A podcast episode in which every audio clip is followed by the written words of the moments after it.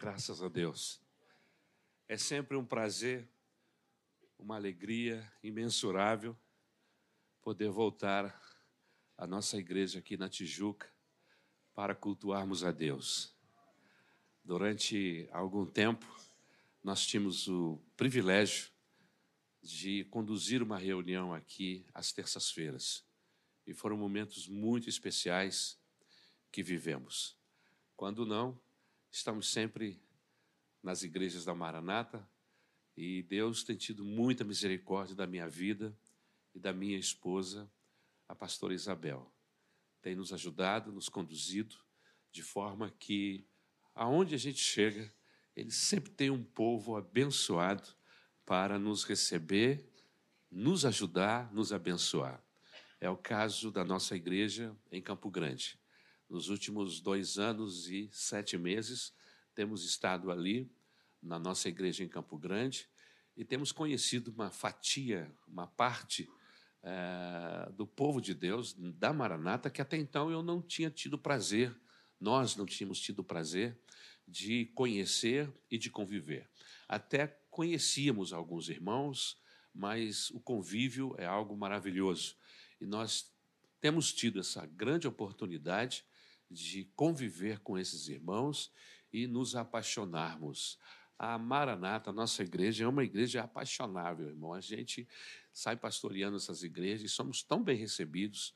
São os membros da igreja são tão carinhosos, são tão misericordiosos conosco e nós estamos muito gratos a Deus por essa oportunidade que o ministério nos concede, através do nosso pastor Paulo, pastora Claudete, de ministrarmos, de estarmos à frente dessas igrejas. Já estamos caminhando juntos há trinta e tantos anos, e como eu disse, tem sido um prazer e é uma honra poder estar aqui com os irmãos esta manhã em um culto que é uma festa, irmãos. Amém?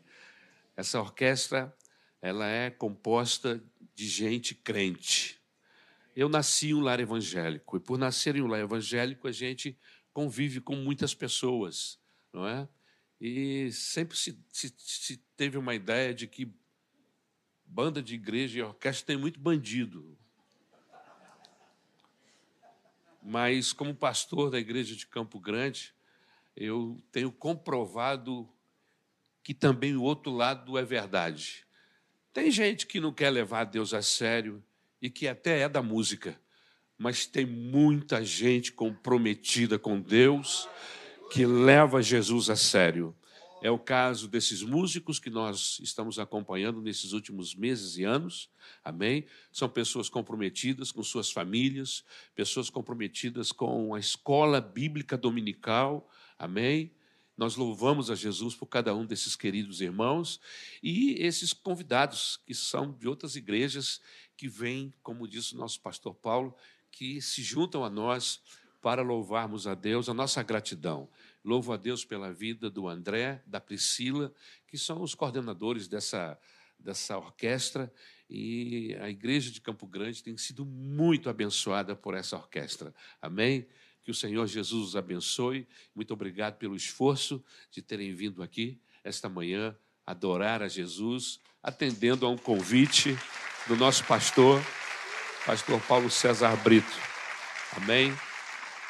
Que eu sempre que tenho oportunidade, louvo a Deus pela vida dos meus pastores. Pastor Paulo César Brito, pastora Claudete têm sido anjos de Deus na nossa vida, para abençoar-nos, para nos abençoar em todos os sentidos. E nós sempre louvamos ao Senhor.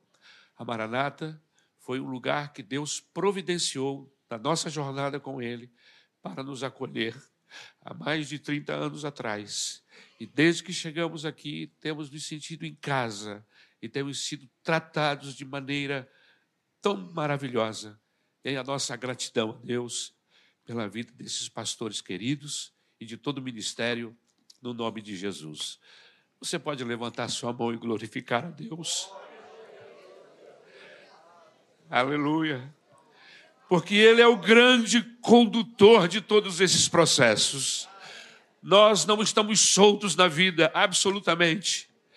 O nosso Deus está cuidando de nós.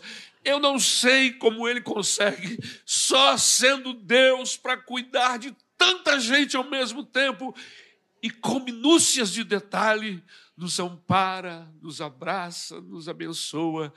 Que Deus maravilhoso é esse nosso. Amém? Eu quero compartilhar com a igreja um texto muito conhecido por todos nós. Um texto que, desde que somos crianças, ouvimos das, da boca dos nossos pais, dos, das pessoas na igreja, um texto que muita gente o tem de memória. Trata-se do Salmo de número 91. O tema da mensagem é amor e fé conduzem ao triunfo. Amor e fé conduzem ao triunfo. O texto bíblico diz assim: Aquele que habita no esconderijo do Altíssimo e descansa à sombra do Onipotente, diz ao Senhor: Tu és o meu refúgio e a minha fortaleza, o meu Deus em quem confio. Pois ele livrará você do laço do passarinheiro e da peste perniciosa. Ele o cobrirá com suas penas, e sob as suas asas você estará seguro. A sua verdade é proteção e escudo. Você não terá medo do terror noturno, nem da flecha que voa de dia, nem da peste que se propaga nas trevas, nem da mortandade que assola ao meio-dia. Caiam mil ao teu lado e dez mil à sua direita, você não será atingido. Somente com os teus olhos você contemplará e verá o castigo dos ímpios. Você disse: O Senhor é o meu refúgio. Você fez do Altíssimo a sua morada. Nenhum mal lhe sucederá, praga nenhuma chegará à sua tenda porque aos seus anjos ele dará ordem a seu respeito, para que te guardem, você, guardarem você em todos os seus caminhos. Eles os sustentarão nas suas mãos, para que você não tropece em alguma pedra. Você pisará o leão e a cobra. Com os pés esmagará o leãozinho e a serpente. Deus diz: Porque a mim se apegou com amor, eu o livrarei, eu o protegerei, porque conhece o meu nome. Ele me invocará e eu lhe responderei. Na sua angústia eu estarei com ele. Eu o livrarei e o glorificarei. Vou saciá-lo com longevidade e lhe mostrarei a minha salvação. Você pode glorificar o nome do Senhor. Você pode adorar a Jesus. Obrigado, meu Deus, pela tua palavra. Guia-nos. Coloca no nosso coração, na nossa boca, a tua palavra. Fala, Jesus, aos nossos corações através desse texto. Abençoa-nos, nós que estamos aqui presencialmente mas também aqueles que estão através da internet, Senhor, que a mesma graça e poder que está aqui esta manhã possa também alcançar a todos que ouvirem, assistirem esta reunião em qualquer momento, em qualquer tempo. É o que nós te pedimos em nome de Jesus. Amém. Amor e fé conduzem ao triunfo. Não é necessário que se viva muito, meus queridos irmãos, para se descobrir que a vida é uma guerra. Todos nós somos sobreviventes. E sobreviventes de grandes batalhas da vida. O salmo de número 91 é um salmo de sobreviventes. Este salmo é um dos salmos mais lidos é o salmo dos que experimentam todo tipo de adversidade. Neste salmo, apesar de todas as ameaças, o salmista consegue sobreviver. Este salmo já foi lido para muitos doentes, pessoas que, à beira da morte, tinham seus corações cheios de medo. Este salmo nos chama a atenção para encontrarmos refúgio em Deus. Se esta manhã você entrou aqui e o seu coração está temeroso, se esta manhã você entrou aqui, ou quem sabe você que está através da internet nos ouvindo, está assombrado com as circunstâncias, temendo o presente e o futuro, eu quero lhe pedir, eu quero lhe dar um conselho esta manhã. O conselho que o salmista nos dá: esconda-se no Senhor, aleluia. Porque no Senhor nós conseguimos sobreviver. Amém? Aleluia. E falando em sobrevivência, o salmista consegue sobreviver a três tipos de ameaças há três tipos de ameaças. O primeiro tipo de ameaça que o salmo nos aponta são os perigos naturais da vida. Como, por exemplo, o pavor da noite. Você já se sentiu apavorado à noite? Uma bala perdida, uma guerra iminente, uma batida de automóvel, um avião que cai. São perigos naturais. No versículo de número 6, pestes que eram muito comuns em seus dias. Na época do salmista, a medicina era precária. De um dia para o outro, as pessoas se tornavam ou ficavam enfermas, as aldeias, centenas de pessoas morriam, eram tomadas de pestes o mal, a desgraça podem chegar à nossa casa. Nós não estamos dentro de uma cúpula de vidro, aonde nenhuma circunstância contrária nos, nos toca. Não. Como crentes em Jesus, estamos expostos a todo tipo de circunstância contrária, mas nós temos conosco a mão do Senhor temos conosco a Sua palavra, a Sua promessa, temos o refúgio em Deus. Bendito seja o nome do Senhor. Mas é um barraco que cai, ou um barranco, é um trem que se choca com o outro, é um avião que cai, é uma bala perdida, pragas que chegam sem aviso prévio. Mas estes não são os únicos perigos apontados aqui pelo salmista. Há outros perigos que não são naturais. Em segundo lugar, ele fala de perigos sobrenaturais. Aí no versículo de número 10, texto em que nós lemos. O texto diz no versículo 3 e 4: Ele o livrará do laço do caçador e do veneno mortal. Ele o cobrirá com as suas penas e sob as suas asas você encontrará refúgio. A fidelidade dele será o seu escudo, a sua proteção. Que maravilhoso, meus irmãos. Poderes malignos, conspirações do inferno. Sim, o laço do caçador, armadilhas que muitas vezes o diabo arma, monta máquinas no processo de nossa vida para nos fazer cair, para nos distanciarmos de Deus, para perdermos o nosso alvo.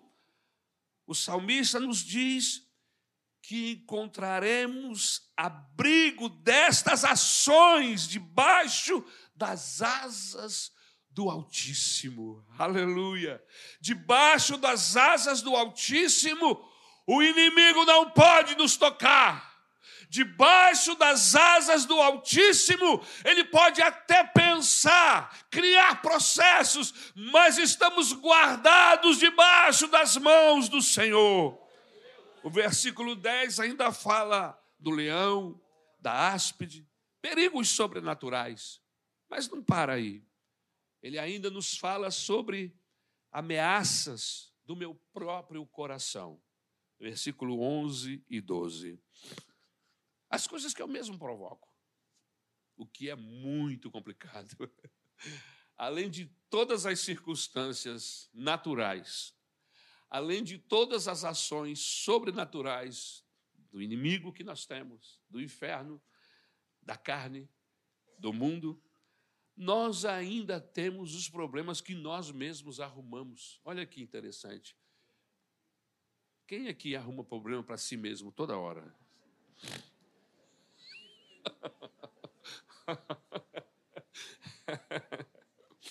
Agora veja o que o texto diz para a gente problemática como eu e você. Aleluia. Porque a seus anjos ele dará ordem a seu respeito, para que o proteja em todos os seus caminhos. Com as mãos eles o segurarão, para que você não tropece alguma pedra.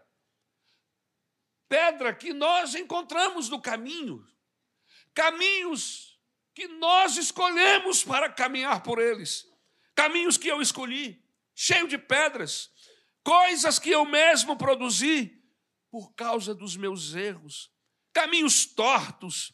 Queridos, nós chegamos à conclusão de que a vida é perigosa, viver é perigoso. Por quê? Porque há um inimigo astuto que quer nos destruir. Há um coração enganoso pulsando dentro do nosso peito.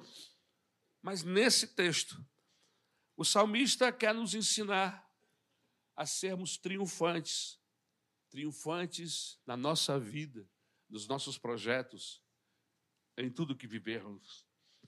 O que precisamos saber para alcançar esse triunfo, pastor?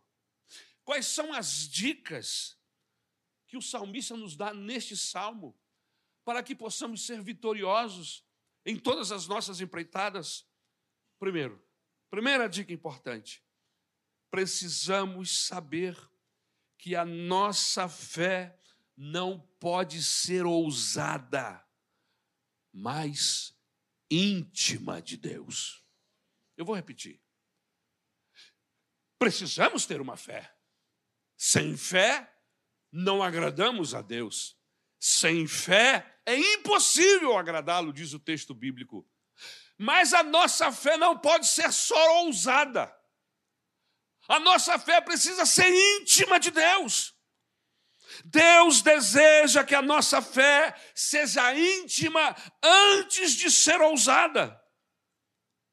Deus aqui, neste texto, ele é revelado através de duas linguagens, linguagens, figuras de linguagens. Primeiro, o texto no versículo 1 nos coloca a Deus como refúgio. E o que é um refúgio? Refúgio é um lugar de segurança. Refúgio é um lugar onde os meus inimigos não podem me alcançar. Refúgio é um lugar onde eu estou guardado. E se eu estou guardado, eu tenho segurança. Aleluia. Me passou à mente agora um louvor antigo que diz assim: Que segurança Sou de Jesus e já desfruto gozo na luz. Sou por Jesus, herdeiro dos céus. Ele me leva, glória de Deus. Canta minha alma, canta o Senhor Rende-lhe sempre ardente louvor. Canta minha alma, canta ao Senhor. Rende-lhe sempre ardente louvor. Refúgio! Quantos aqui já encontraram esse refúgio? Quantos aqui descansam desse refúgio? Aleluia! O Senhor é o meu pastor e nada me faltará. Por quê? Porque eu estou nele, guardado nele. Ele está em mim. Aleluia! Aleluia. Mas o texto nos mostra uma segunda figura, a figura da fortaleza. E o que é uma fortaleza? Fortaleza é um lugar muito forte, uma cidade toda murada, uma pessoa que é muito forte, que pratica esportes, tem sua musculação toda desenvolvida, é uma pessoa forte. Né? Mas a Bíblia não diz que Deus é uma pessoa forte, diz que Ele é fortaleza. A ideia que tem, que nós temos aqui, é de algo maior, especial. Ele é alguém muito forte. E eu fico tão feliz, irmãos, e eu me sinto tão seguro em saber que o meu Deus não é fraquela, não é um Deus como os deuses romanos, como os deuses gregos, que eram protótipos de seres humanos. O nosso Deus é forte. Aleluia! Tão forte como Jeová.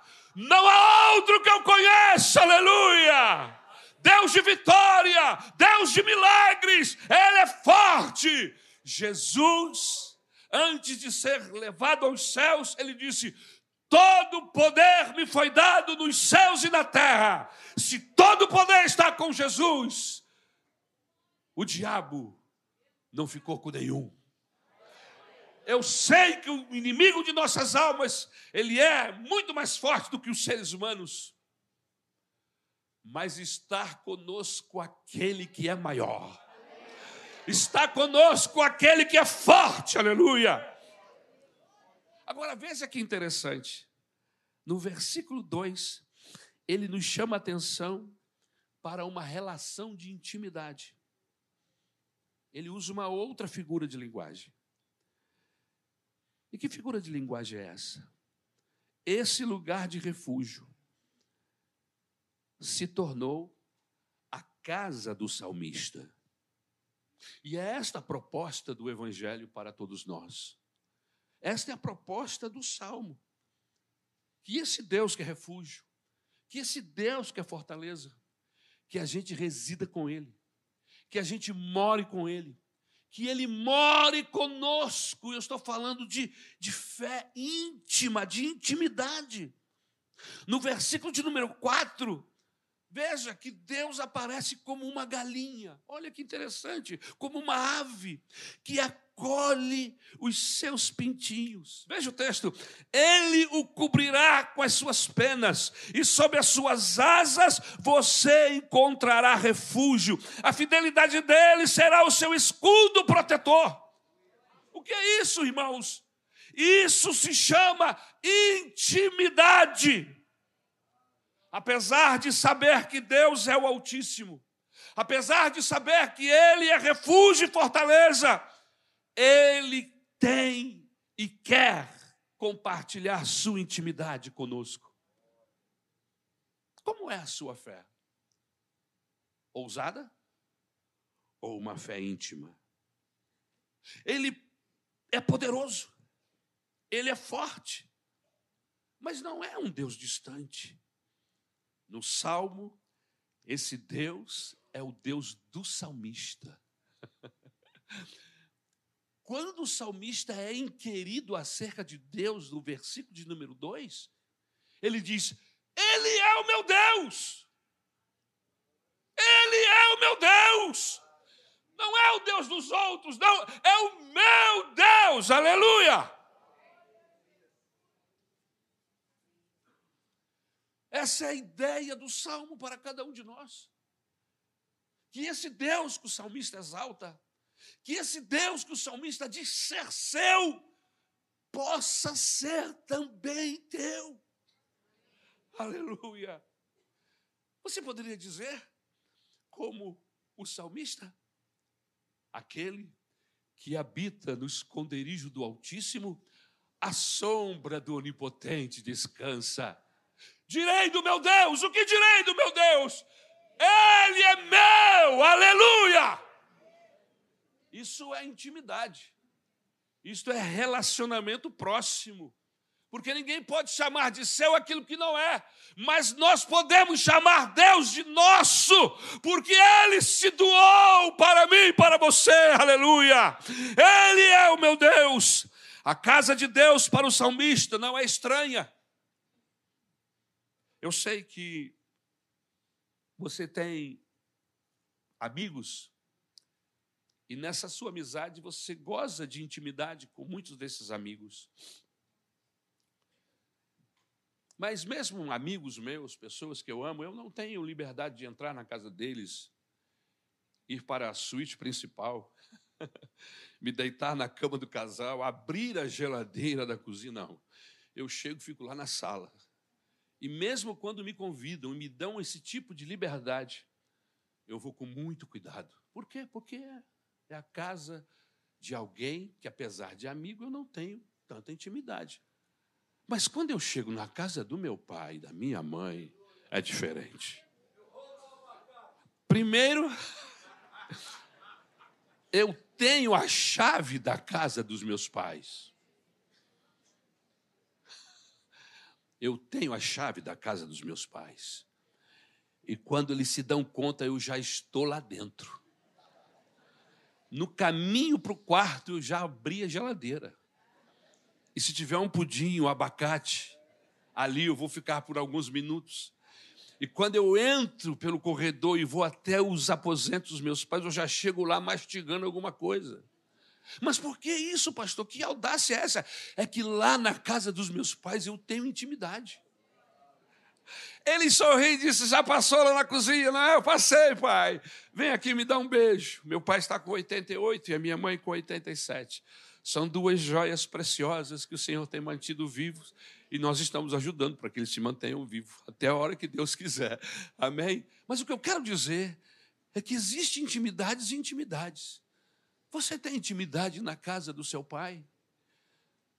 A sua fé é íntima com Deus? A partir daqui, o salmista fala de Deus como se estivesse em casa. Queridos, o Evangelho não existe para nos dar técnicas de como nos livrar do diabo. O Evangelho não existe para nos ensinar técnicas de como, como fugir do mal. Não, não apenas isso. Mas o Evangelho quer nos mostrar que podemos fazer parte da família de Deus em uma dimensão de intimidade, de relacionamento próximo. A nossa fé precisa ser uma relação de intimidade com Deus. Veja o versículo 14, você fechou a Bíblia, pecou. Quando você estiver ouvindo a palavra de Deus, alguém estiver pregando, mantenha a Bíblia aberta, mesmo sem ele mandar você fechar.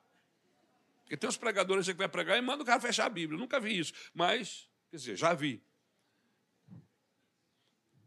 Veja o texto, versículo 14. Porque a mim se apegou com amor eu o livrarei, poloei a salvo, porque conhece o meu nome. Entrou na minha casa com amor. Queridos, queridas, não é uma fé apenas ousada, mas uma fé que ama. Veja o texto, porque a mim se apegou com amor. Essa era a fé do salmista.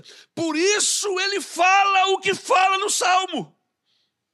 E nós que não temos o nível de intimidade que o salmista tem, a gente começa a criar processos de querer explicar o inexplicável. A vergonha é nossa, a nossa falta de intimidade nos leva a possuir uma fé fraca e a gente começa a tentar explicar. Não, mas olha, livrar, esse detalhe aqui não é bem assim. Mas veja o texto. Uma fé íntima com Deus me leva a uma capacitação, a uma condição excepcional. Porque a mim se apegou com o amor. Vejamos, por exemplo, na tentação de Jesus no deserto. A Bíblia diz que o Espírito Santo o conduziu para o deserto. Evangelho de Mateus, capítulo 3, 4. E aí, Jesus lá no deserto, o diabo tenta roubar Jesus da intimidade de Deus. E esse é o grande plano desse assaltante: é nos assaltar Deus, nos tirar da intimidade com Deus. E ele chega com aquelas perguntas todas.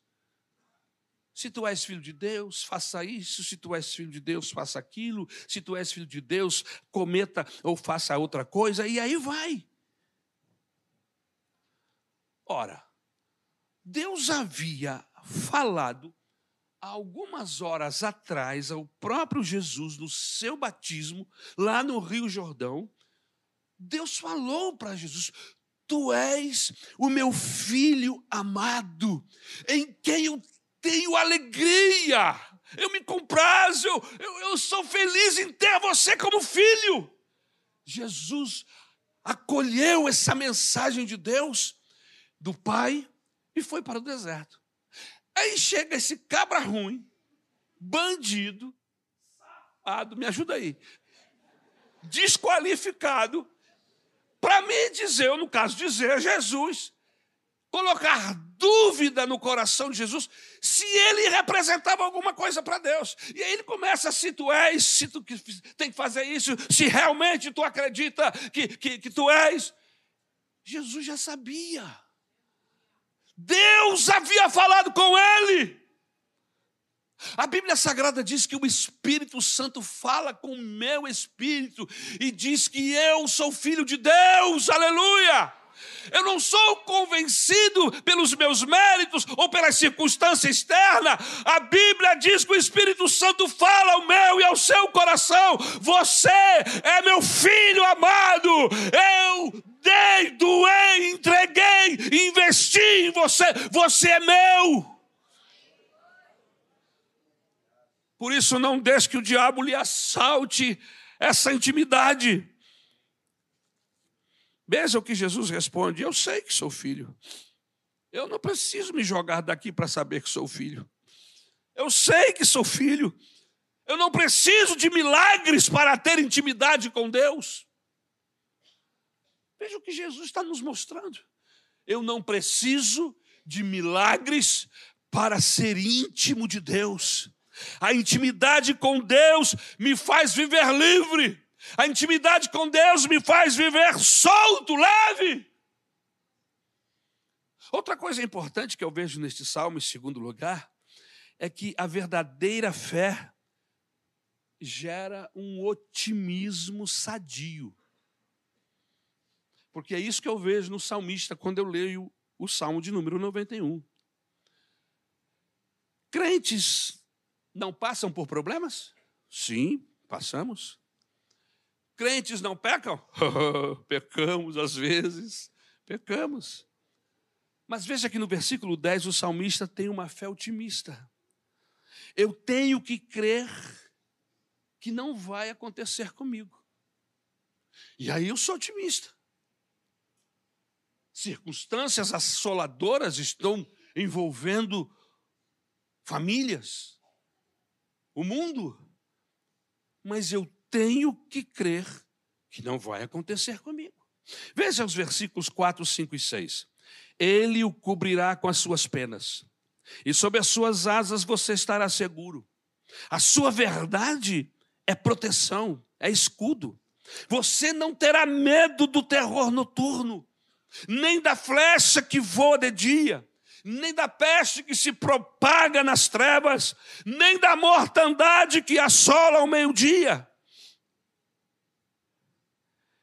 Queridos, diante do que já temos visto, eu chego à conclusão de que quem exerce uma fé íntima com Deus pode falar como salmista. Quem tem um relacionamento com Deus que não é dominical, porque, infelizmente, nesta loucura de vida que nós vivemos, e porque nós fazemos escolhas ruins, nós não priorizamos aquilo que é importante para nós, a gente se torna um crente, um seguidor de Jesus que o segue à distância. Só tem tempo para Deus uma vez por semana. E há alguns que só aparece na igreja no dia da ceia. Eu sei do que eu estou falando, porque eu pastoreio há muitos anos, e tem alguns irmãos que falam assim: rapaz, graças a Deus que você veio na ceia, porque a última vez que eu te vi tem um mês. Ah, pastor, eu ando muito ocupado. E aí começa a me dizer as muitas tarefas. Irmãos, o nosso relacionamento com Deus não pode ser um relacionamento religioso, que eu vou lá quando tenho tempo. Nosso relacionamento com Deus deve ser como alimento. Alguém fica aqui um mês sem comer, alguém fica aqui um mês sem beber água. Pelo contrário, falando nisso, já tem pessoas olhando para o relógio e dizendo: Pastor, tem que acabar logo porque eu estou com fome. Pois então, meu irmão, nós precisamos dessa fome de Deus, fome de estar com Ele todos os dias.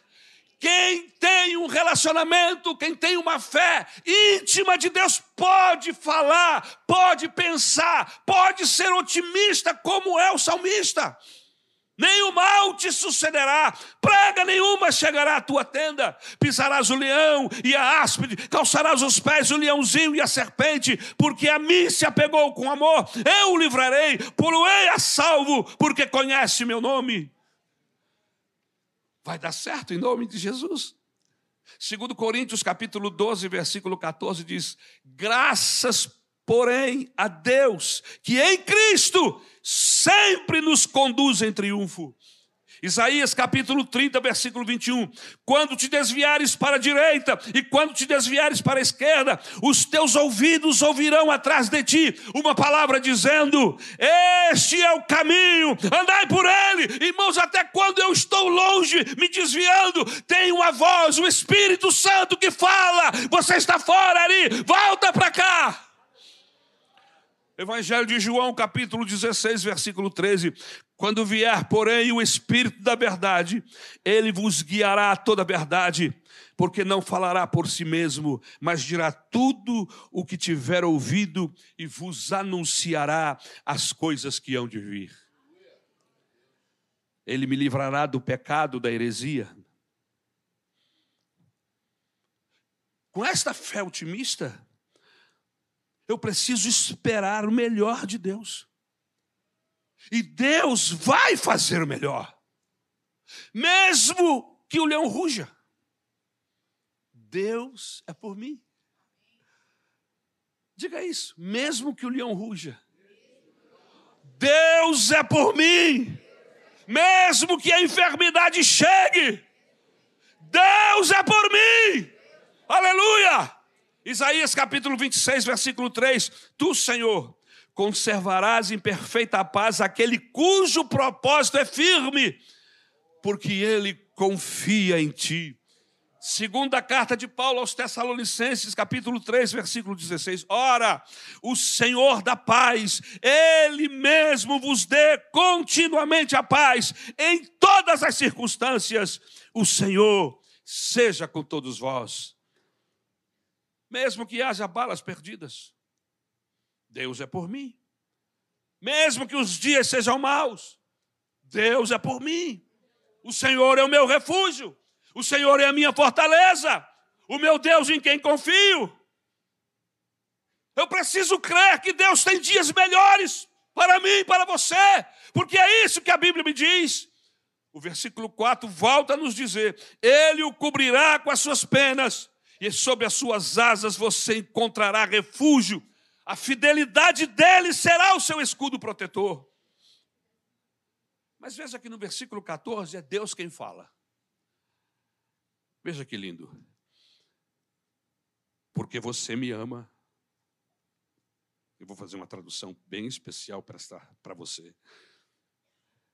Porque você me ama, eu o resgatarei porque você me ama, eu o protegerei.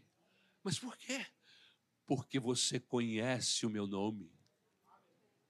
Você goza de intimidade comigo. Irmãos, eu sei que os dias são maus.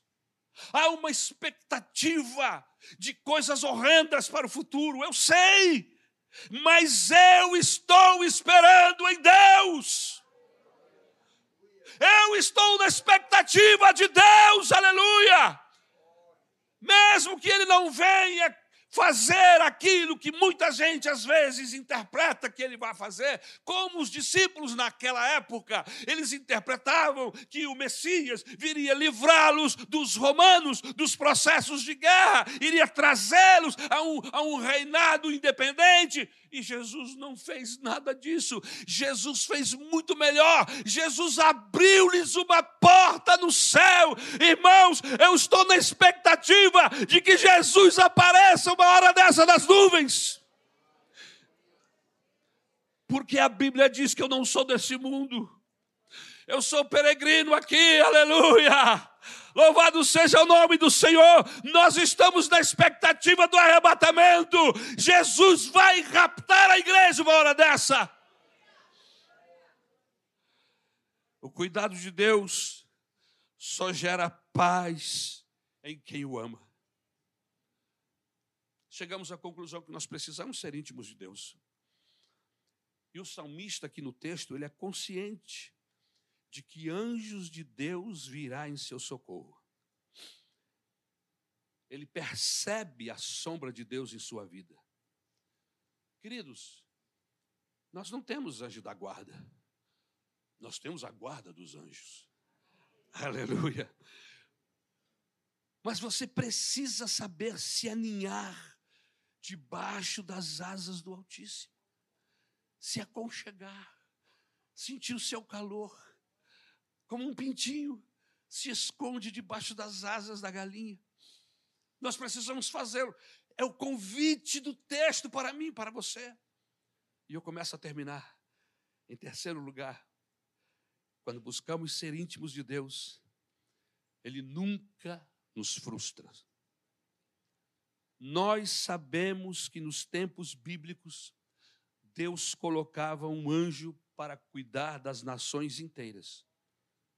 No Salmo de número 91, o texto diz: dará ordem aos seus anjos para que te guardem. Será o anjo da guarda, pastor? Não. Mas é uma guarda de anjos. Aleluia. Ele mesmo, em algumas circunstâncias, ele mesmo entra em ação para nos salvar. Veja o versículo. Eu não estou trabalhando fora do texto, veja. Deus falando porque você me ama, porque Ele me ama, eu o resgatarei. Muitas vezes eu percebi esta ação de Deus direto na minha vida. Você já percebeu isso? Não foi anjo, não, foi o próprio Deus. Ele interviu. Oh, aleluia, cheias.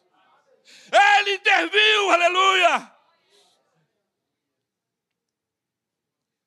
Eu me lembro de Josué, algumas horas antes da batalha de Jericó. Sabe-se lá o que estava passando no coração do, do Josué. Ele sabia das deficiências. Aquele era um povo que estava marchando há 40 anos no deserto. Eles não tinham armas. Só tinham a coragem e fé em Deus. E eles tinham que passar por Jericó. Na noite que antecedeu o grande dia, Deus não mandou anjos. Ele mesmo se apresentou a Josué. E por que, que você sabe que era ele mesmo? Porque a Bíblia diz que o anjo do Senhor se apresentou a ele. E ele se identifica, porque Josué não o identifica a princípio. Tu és dos nossos ou dos nossos inimigos? perguntou Josué. E ele disse: nem de um lado nem do outro, eu sou o comandante dos exércitos de Deus. Alguns estudiosos dizem que neste texto há uma, uma teofania. O que é uma teofania, pastor? É a manifestação de Jesus Cristo no Antigo Testamento. O próprio Jesus Cristo, Filho de Deus, se manifestando em um momento de pressão na vida de Josué, para dizer: acalma o teu coração e faça isso, isso, isso. Eu estarei com você. Aleluia. Em quarto lugar, e termino. Quando conhecemos a Deus, repensamos o que é o céu. Versículo 15 e 16. O Salmo 84 nos dá uma ideia do céu. Como é agradável o lugar da tua habitação, Senhor dos exércitos. No Salmo de número 84, versículos de 1 a 4, o texto diz assim: A minha alma anela e até desfalece pelos átrios do Senhor. O meu coração e o meu corpo cantam de alegria ao Deus vivo. Até o pardal achou um lar, e a andorinha um ninho para si, para abrigar os seus filhotes, um lugar perto do teu altar. Ó oh, Senhor dos exércitos, meu Rei e meu Deus, eu achei os teus altares. Você já achou os altares do Senhor? Você precisa achar. O texto me desafia, nos desafia a acharmos o altar do Senhor e ali ficarmos na Sua presença. Irmãos, o céu não é o céu porque as ruas são de ouro e há pedras preciosas. Não. O céu só é céu porque Jesus mora lá. Se o céu só é céu porque Jesus mora lá, então, olhando pelo, pela perspectiva de um ser humano que recebe Jesus, a Bíblia diz que o reino de Deus invade o nosso coração. Aleluia! É possível viver o céu mesmo nesta condição terrena. É possível, eu entendo desta forma.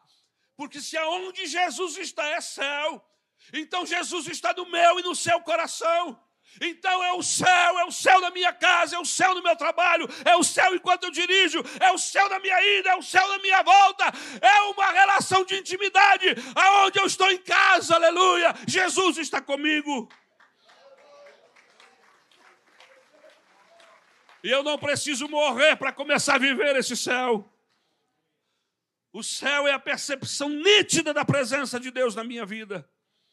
Aleluia. Aleluia. Sim. Há um lugar de descanso. Sim. Há um lugar de segurança. Sim. Céu é sentir-se agasalhado por Deus. É estar em suas mãos seguro, protegido. Um pintinho abrigado debaixo das asas do Pai.